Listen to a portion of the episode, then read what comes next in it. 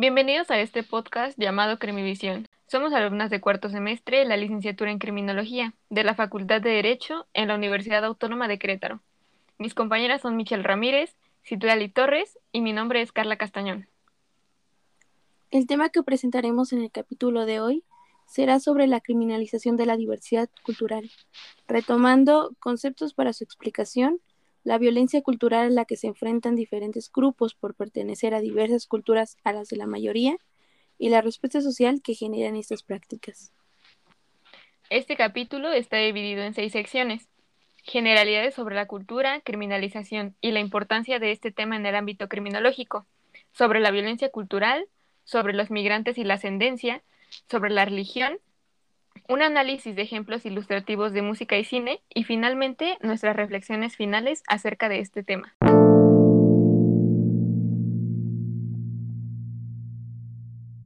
En esta primera parte retomaremos algunas generalidades sobre los conceptos del tema de este capítulo, criminalización de la diversidad cultural. Ahora para conocer nuestro primer concepto, que es la cultura, el antropólogo Marvin Harris nos menciona que es el conjunto de tradiciones y estilos de vida que se van adquiriendo de los miembros de una sociedad. Esto lo complementa el autor Gilberto Jiménez, pues nos dice que la cultura está en continua transformación, es decir, en la actualidad ya no se tienen las mismas creencias que hace algunos años. Por ejemplo, antes la mayoría de las personas eran muy religiosas y ahora para las nuevas generaciones no es el tema más importante. Con esto podemos ver cómo la sociedad está en proceso de deconstrucción y en continua transformación, justo como lo menciona Gilberto Jiménez. Jiménez, en Teoría y Análisis de la Cultura, nos habla del concepto cultura patrimonio y se refiere al acervo de obras prestigiosas con un valor estético, científico o espiritual, todo aquello que se vuelve un patrimonio histórico. El concepto de cultura patrimonio se ha desarrollado en tres fases, pero la que me interesa mencionar en esta parte es la primera fase, que corresponde a la codificación de cultura durante el siglo XIX, donde Jiménez nos menciona un diseño de círculos concéntricos que jerarquizan la cultura. El círculo interior pertenece a la cultura legítima, cuyos productos son los valiosos. El círculo intermedio pertenece a la cultura tolerada, lo que aceptamos de otras culturas y hasta cierto punto adaptamos a la nuestra. Finalmente, el círculo exterior pertenece a la intolerancia y la cultura excluida. Son productos expresivos de las clases marginadas o subalternas y por lo común aquello que rechazamos. Este modelo de jerarquización de la cultura patrimonio me parece importante mencionar en esta parte, pues es un modelo que mantenemos en la actualidad en el que no aceptamos la diversidad cultural y la jerarquizamos, llevándola a niveles de criminalización. Otro punto que me gustaría añadir es que la cultura se refiere a todo aquel elemento sobre el que construimos significados como sociedad. Para esto, Edward Hall nos habla sobre la cultura en dos dimensiones, la superficial, que incluye el hecho material, arquitectura, festivales, entre otros, y la cultura profunda, que pertenece al hecho inmaterial, que son los patrones de conversación, las actitudes hacia otros y los conceptos que tenemos de roles relacionados con la edad, la clase, el sexo. Un claro ejemplo de esto es la cultura mexicana, en la que encontramos elementos culturales de otros lugares externos a nuestro país, pero conforme ha pasado el tiempo, los mexicanos lo hemos modificado y le hemos puesto nuestras particularidades, ya que adecuamos a nuestra forma la cultura externa que llegamos a aceptar o a tolerar. Algunos ejemplos de la cultura mexicana pueden ser los rituales de Año Nuevo, como la limpieza al fondo de la casa para mandar lejos todo lo malo del año pasado, o el de comer 12 uvas en la cuenta regresiva, donde cada uva representa un deseo. Otro ejemplo es el Día de Muertos, que lo utilizamos para honrar y recordar a seres fallecidos. La comida mexicana y la música tradicional son otro claro ejemplo. Para explicar la criminalización, me gustaría empezar hablando sobre la sociedad que crea expectativas o ideales sobre el comportamiento, y cuando estas expectativas no se cumplen, se habla entonces de una desviación del comportamiento, es decir, todo aquello que sea diferente a lo establecido por la generalidad o en dado caso por la influencia de los sectores de la sociedad más relevantes o más privilegiados. El que algunos grupos lleven a cabo la conducta denominada desviada, produce prejuicios sobre la misma y por lo tanto una reacción social contra dichos grupos culturales. Estos grupos entonces se vuelven enemigos simbólicos de la sociedad y se ve reflejado cuando el Estado busca contener a estos grupos a través de un mayor uso del sistema penal. Esta criminalización la podemos ver en la lucha que están teniendo actualmente las mujeres con el movimiento feminista. Lo que estaba establecido en la sociedad y en la cultura era que la mujer sirviera al hombre, y sus actividades se limitaban a las tareas domésticas, a cuidar de los niños y a ser el ama de casa perfecta. Entonces, cuando se dejan de seguir esas normas y se dedican a sus propios intereses o manifiestan su desinterés a convertirse en madres, la sociedad las criminaliza, pues como mencionaba Carla, esto va en contra de lo socialmente aceptado.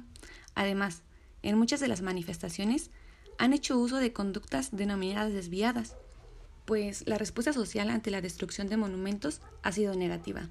Y las peticiones que hacen, como el aborto legal, han provocado que la sociedad las estigmatice como locas, neuróticas o asesinas.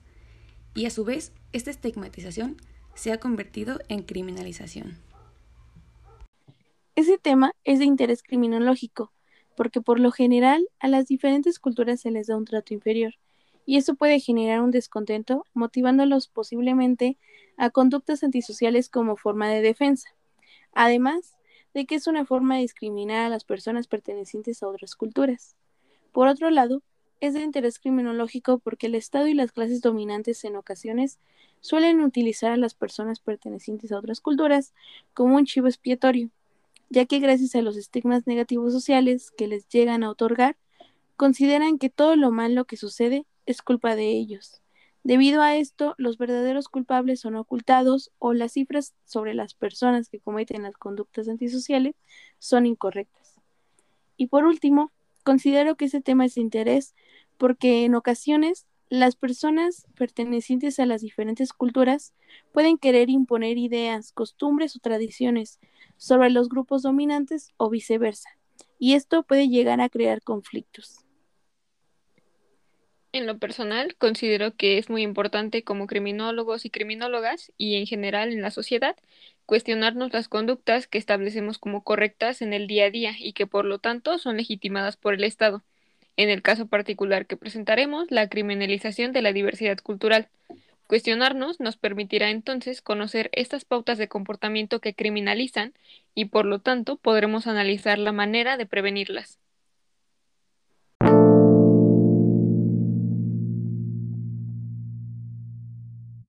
En este segmento hablaremos sobre la violencia cultural. Principalmente, lo que podemos observar en esta criminalización de diversidad cultural es la violencia cultural que se ejerce, que de acuerdo con Johann Galtung, un sociólogo y matemático, es el conjunto de aspectos de la esfera simbólica de nuestra existencia que pueden ser utilizados para justificar o legitimar otro tipo de violencia, como la estructural o la directa. Donde para Galtung, violencia estructural es sinónimo de injusticia social. La violencia estructural es la represión de las necesidades reales y, por tanto, de los derechos humanos en su contexto histórico-social, es decir, que son los procesos de estratificación social que daña en la satisfacción de sus necesidades, en este caso, a las diferentes culturas. En ello, de acuerdo con la teoría de Emerton, podemos encontrar el tipo de conducta adaptativa innovadora, donde las personas tienen las mismas aspiraciones sociales, pero no tienen los medios para llegar a ellas, ya que al criminalizar a los grupos, en ocasiones, llega a obstaculizar sus medios tanto para satisfacer sus necesidades como para lograr sus aspiraciones. Así como el retraimiento también lo podemos encontrar, donde tienen diferentes aspiraciones sociales, ya que cada cultura tiene sus particularidades y tampoco tienen los medios. Para ello, eh, es lo mismo, llegan a obstaculizarlo como lo había mencionado anteriormente. Unos ejemplos de aspiraciones sociales que a veces llegamos a tener es tener una carrera, ser profesional o como algunas lo denominan, llegar a, ser alguien en la vida. Otro, otro ejemplo podría ser tener una casa con los servicios necesarios para tener una calidad de vida. Siendo así, la criminalización de las diferentes culturas puede llegar a considerarse como violencia cultural, la cual puede implicar violencia estructural, ya que llega a ser un obstáculo para que la persona perteneciente a esta cultura satisfagan sus necesidades. En ocasiones, Aunque la ley ya lo establezca y aunque ya haya convenciones ante la discriminación o convenciones que luchan por una equidad, la sociedad sigue dando un trato diferente, basado en estigmas sociales por sus diferentes culturas. Otro ejemplo de esto es el miedo general que se le tiene a los musulmanes por los antecedentes terroristas que tienen alrededor del mundo, ya que todos piensan que todos los musulmanes traen una bomba con ellos. Esto lo pudimos ver en Internet hace algunos años, pues había muchos videos de personas que se vestían como musulmanes, arrojaban una mochila en algún lugar público y corrían, como si de una bomba se tratara.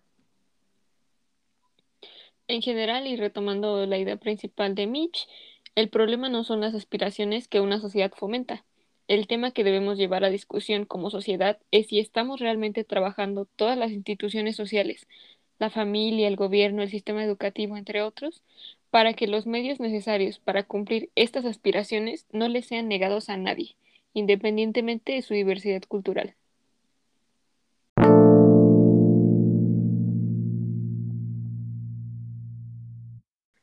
En este segmento sobre los migrantes y la ascendencia, me gustaría iniciar hablando sobre la criminalización de la diversidad cultural, que incluiría la situación que viven migrantes y refugiados, siendo estos últimos las personas que se encuentran fuera de su país de origen por temor a la persecución, al conflicto, la violencia generalizada u otras circunstancias que hayan perturbado gravemente el orden público. Esta definición según dada por la ONU. Un ejemplo claro de la criminalización de la situación que viven los refugiados puede plasmarse en la ley que estableció pena de prisión de cinco años a las personas que ingresaran de forma ilegal a Hungría durante 2015. Este mismo país que durante 2018 propuso leyes que restringirían la capacidad de las ONG y sus ciudadanos mismos para apoyar a los solicitantes de asilo y los refugiados. De igual forma, la sentencia de las personas influenciaría la criminalización de las mismas. Jock Young y John Lee, criminólogos británicos, presentan en su obra ¿Qué hacer con la ley y el orden? el capítulo de, precisamente, el debate sobre la raza y el delito, donde hablan del estigma policial hacia los afrodescendientes y la influencia de estos prejuicios en el aumento de las estadísticas delictivas cometidas por afrodescendientes. Sin embargo, sería el proceso de readaptación de las nuevas generaciones pertenecientes a otras culturas lo que explicaría el incremento de delitos ante las nuevas expectativas que los jóvenes tendrían que cumplir, aun cuando los medios no son suficientes, y no la sentencia por sí misma como el estigma hacia creer la sociedad. Por otra parte, también nos encontramos a las personas ascendientes de lugares externos al nuestro, donde a los afrodescendientes se les juzga por su apariencia y se les llega a violentar a los migrantes se les arresta por varios días sin darles acceso a sus derechos fundamentales como la alimentación.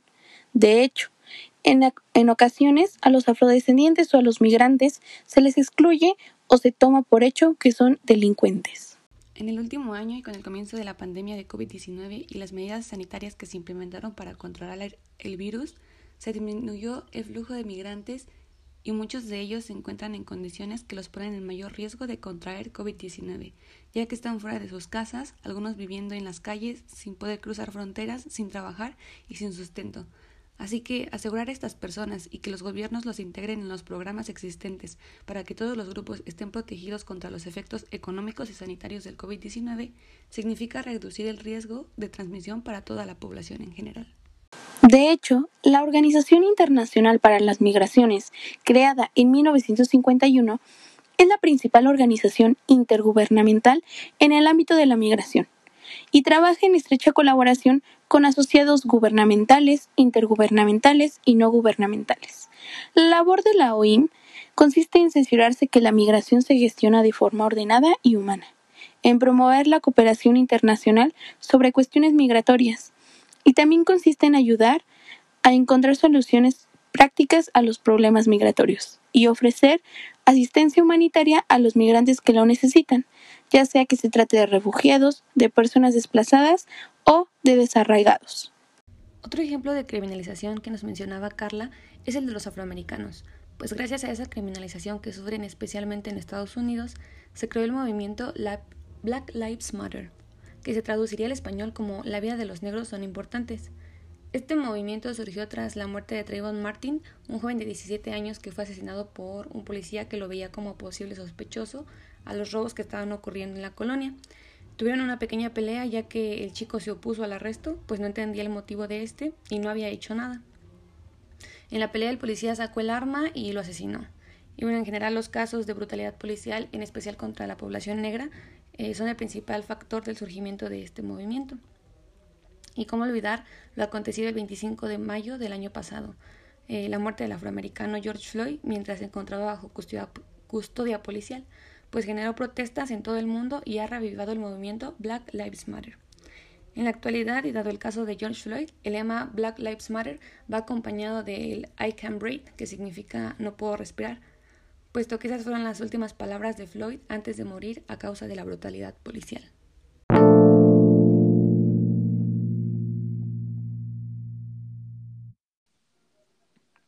En este segmento sobre la criminalización de la religión, que se incluye en la concepción de cultura, se encuentra ilustrada con el endurecimiento de los protocolos de seguridad, al igual que de las leyes que regulan la inmigración, esto después de los atentados del 11 de septiembre de 2001 contra Estados Unidos, donde tal acontecimiento ha estigmatizado la práctica del Islam hasta la actualidad. La criminalización de los practicantes del Islam se ha visto perpetuada por los diversos actos que las células terroristas ejercen en nombre de su ideología religiosa. Tal es el caso del uso del yihad, entendido como la lucha por la causa de Dios y la defensa del Islam, que se ha convertido al yihadismo, que es una de las ideologías en las que respaldan sus actos Al Qaeda. Por otro lado, la situación de criminalización que viven los cristianos en Pakistán, en donde solamente representaron 1.59% de la población hasta 1998, se refleja ante los muchos cristianos que han sido procesados por blasfemia, con penas de cadena perpetua e incluso la muerte en ciertos delitos. Es relevante mencionar que es especialmente alta la proporción de condenados cristianos y otras minorías religiosas respecto de la población penitenciaria pakistaní que practica el Islam. Por ejemplo, sucede con las diferentes religiones, cuando en ocasiones tener ideologías diferentes genera conflictos. Y en temas religiosos, a veces la gente se toma más personal las opiniones de los demás. También llega a ocurrir cuando en ciertos territorios la Iglesia y el Estado aún tienen una fuerte unión y también predomina cierta religión. Entonces, las personas que se encuentran en ese territorio están posicionadas en una situación de inseguridad, en desventaja con el grupo dominante y en vulnerabilidad. Por ello, en territorios donde tengan una cultura diferente a la suya, aumenta la probabilidad de que sus derechos humanos sean violentados. En cuanto a este fenómeno, yo tengo una experiencia propia, pues cuando iba a la escuela, yo siendo católica, tenía una amiga cristiana que me platicaba la dinámica de su religión. Me dijo que ella no creía en los santos ni en la Virgen como deidades, solo en Dios y la Santísima Trinidad, y que tenía reuniones todos los viernes con la pastora de su iglesia. Desde ahí yo estaba sacadísima de onda, ya que en mi religión solo hay sacerdotes y las mujeres no pueden ejercer ese título. En dichas reuniones tenía pláticas de todo tipo, sobre autocontrol, autoestima, entre otros temas, para después pasar a hacer oración y un pequeño convivio. Yo siendo católica, como lo mencioné hace un momento, y con la cultura inculcada de la Virgen, santos, mártires, entre otras deidades, con puros sacerdotes y misas de una hora, se me hacía extraño. Así que, buscando respuestas a mis preguntas, le conté a mi mamá. Primero me dijo que había muchas religiones, pero que la correcta era la católica. Y después me regañó porque pensó que estaba pensando en cambiarme de religión, haciéndome pensar que mi amiga estaba en las creencias equivocadas y que estaba mal negar a las demás deidades. De esta forma, estigmatizando a mi amiga. Mientras fui creciendo, me fui dando cuenta que no tiene nada de malo creer en otras religiones y la variedad que hay de ellas. Además, como lo decía al principio de esta sesión, la sociedad está cambiando y transformándose, así que la, la deidad en la que creas es lo menos importante.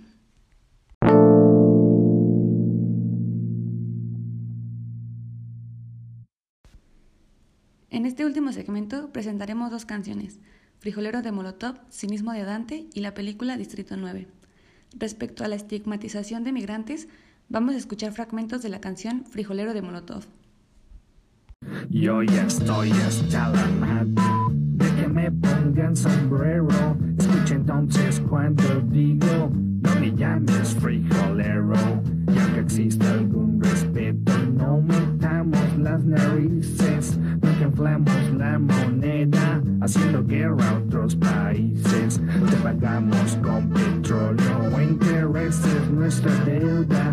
Mientras tanto no sabemos quién se queda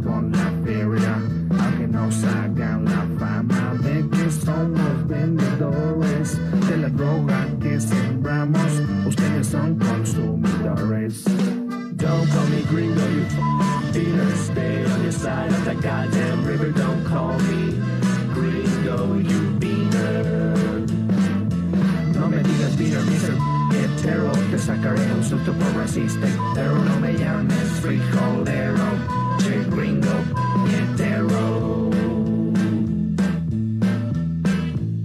Now I wish I had a dime for every single time I've gotten stared down for being in the wrong side of town. In a rich man I'd be if I had that kind of chip. Lately I wanna smack the mouths of these racists. Podrás imaginarte desde afuera ser un mexicano cruzando la frontera, pensando tu familia mientras que pasas, dejando todo lo que tú conoces atrás. Tuvieras tú que esquivar las balas de unos cuantos gringos rancheros, le seguirás diciendo good for nothing wetback si tuvieras tú que empezar de cero. Now why don't you look down on where your feet is planted? The U.S. soil that makes you take shit for granted. If not for Santa Ana, just to let you know that where your feet are planted would be Mexico. Correcto. La canción en general nos habla sobre los migrantes mexicanos que van en busca de oportunidades a Estados Unidos. En palabras más coloquiales, van en busca del sueño americano, narrando así la canción lo difícil que es dejar todo atrás para ir por un futuro mejor, y el descontento de los mexicanos con el apodo despectivo que les pusieron los estadounidenses, frijoleros, que por cierto es el nombre de la canción. Habla de lo racista e hipócritas que son los estadounidenses. Esto lo podemos ver en algunas frases de la canción que rescataremos a continuación. En las primeras estrofas dice, Nunca inflamos la moneda haciendo guerra a otros países, refiriéndose a la hipocresía de los estadounidenses creyéndose superiores a los mexicanos, mientras que sus métodos para ser potencia mundial son poco ortodoxos, ya que son guerras y conflictos con otros países. En otra estrofa dice, aunque nos hagan la fama de que somos vendedores, de la droga que sembramos, ustedes son consumidores. Esto es una crítica, pues los estadounidenses nos culpan por el consumo de droga que hay en su país, ya que nosotros, por alguna manera, o si lo queremos decir así, propiciamos su consumo. Pero bien es cierto que sin demanda no hay oferta, y mientras ellos sigan consumiendo, se sigue produciendo.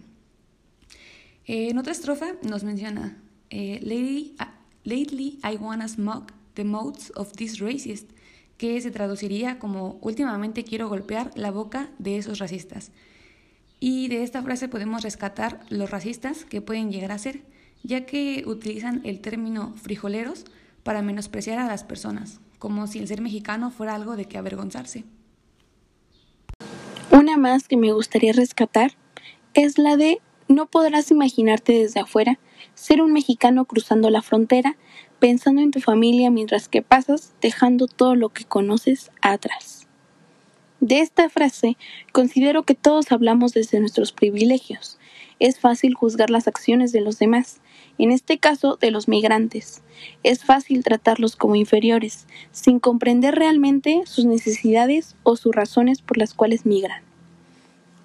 Como última frase, me gustaría destacar la de no me llames frijolero gringo, de la cual opino que todos merecemos respeto, sin importar nuestro origen o nuestra cultura, sin importar los prejuicios que tenga cada persona, debe respetar a los demás. En cuanto a la estigmatización de la religión, escucharemos la canción de Cinismo de Dante. Luego está el tema de la puta religión, donde llegan a matarte porque tú crees en tu Dios. Ellos creen en su Dios y tú en el tuyo, no hay controversia. Yo sí creo en Dios, lo que no creo es en la iglesia. ¿Cómo voy a creer en cuatro putos anormales que dicen que es pecado casar a homosexuales? ¿No dice vuestra Biblia que debéis amar al prójimo? El prójimo es tu hermano, no tus putos ideales, ¿vale? De esta canción me gustaría rescatar la frase, el tema de la religión, donde llegan a matarte porque tú crees en tu Dios. Ellos creen en su Dios y tú en el tuyo. No hay controversia. Respecto a esta parte, considero que aunque existe el artículo 24 de la Constitución Política de los Estados Unidos Mexicanos, el cual expresa que toda persona tiene derecho a la libertad de convicciones éticas, de conciencia y de religión, y a tener o a adoptar en su caso la de su agrado. Esta libertad incluye el derecho de participar individual o colectivamente, tanto en público como en privado, en las ceremonias, devociones o actos del culto respectivo, siempre que no constituyan un delito o falta penados por la ley. Actualmente, aunque tengamos este artículo en nuestra ley, aún se cometen actos violentos en contra de personas con ideologías diferentes a las de la mayoría. Nos debería quedar claro que todos somos libres de elegir nuestra religión. Ninguna religión es mejor o peor que otra. Cada una tiene sus particularidades y debemos de respetarlas aunque sean diferentes a las nuestras, mientras no se cometa un acto delictivo. Además, porque a la persona creyente de esa religión le hace bien, le da cierta seguridad por creer en ello y no hace nada incorrecto. Finalmente, la película Distrito 9 ilustra la criminalización de la diversidad en su argumento. Esta película nos habla sobre lo que ocurre 28 años después de que extraterrestres llegaran a Johannesburgo y cómo los humanos los han exiliado a un barrio a las afueras de la ciudad, donde viven en situaciones precarias, sin la cobertura de sus necesidades básicas y donde las instituciones gubernamentales les han abandonado a su suerte. Por otro lado, los humanos con los que tienen contacto les llaman despectivamente bichos o gambas, haciendo referencia a una plaga. Mencionar esta película me parece muy oportuno con el tema del capítulo de hoy. Así que más que un análisis, es una invitación a nuestros oyentes para que la vean y la analicen desde una perspectiva diferente, pues con esta breve sinopsis de la película Distrito 9, bien podría estar hablando de extraterrestres en una película de ciencia ficción o de la situación actual que viven refugiados y migrantes.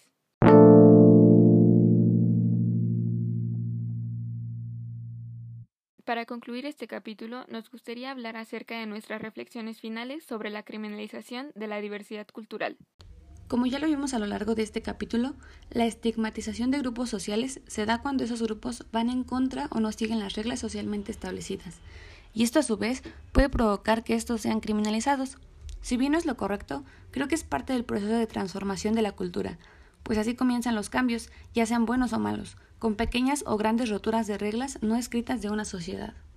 Personalmente me gustaría concluir con la idea de que pequeñas acciones que normalizamos en nuestra vida diaria sobre el estigma de la diversidad cultural, como la anécdota de Citlali con la religión, son las que finalmente propician la criminalización de las distintas culturas.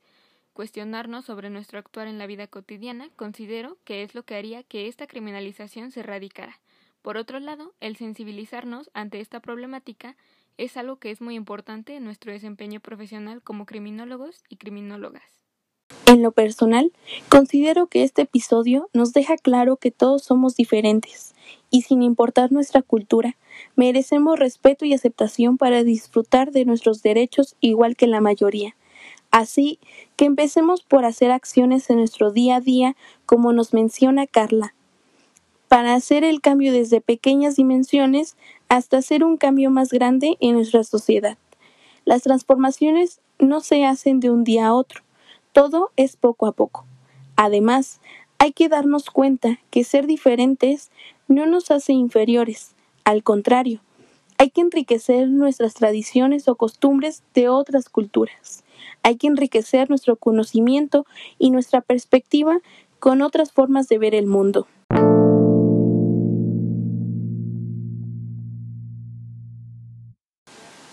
Por otro lado, además de que les recomendamos para reflexionar que se escuchen las canciones y vean la película mencionada anteriormente, les recomendamos la página Minority Rights Group International, donde puedes encontrar noticias sobre las protestas, reformas o acciones que realiza la gente para defender sus derechos. Puedes encontrar los derechos de las minorías, historias de las minorías, mapa de pueblos amenazados, entre otras cosas. Como segunda recomendación tenemos el documental ¿Qué entendemos por diversidad cultural? Observatorio Cultural en YouTube en el canal TV UNAM. En este documental participan cuatro ponentes hablando sobre qué entendemos por diversidad cultural, la cual es un interrogante que llega a generar otras, como el cómo se manifiesta, qué lo hace valioso y qué políticas culturales se requieren para asegurar este patrimonio de la humanidad. También el documental para una mejor comprensión del tema, La diversidad cultural de México, en el canal Culturas Populares. Este se conforma de dos partes y nos menciona un poco sobre los diferentes elementos culturales que llegamos a encontrar en nuestro país. La última recomendación que tenemos para ustedes también es del canal TV UNAM, titulado Racismo en México y el Mundo, ya que habla con mayor profundidad sobre lo que es el racismo, el tipo de racismo que hay en México y el movimiento que mencionábamos hace un momento, Black Lives Matter.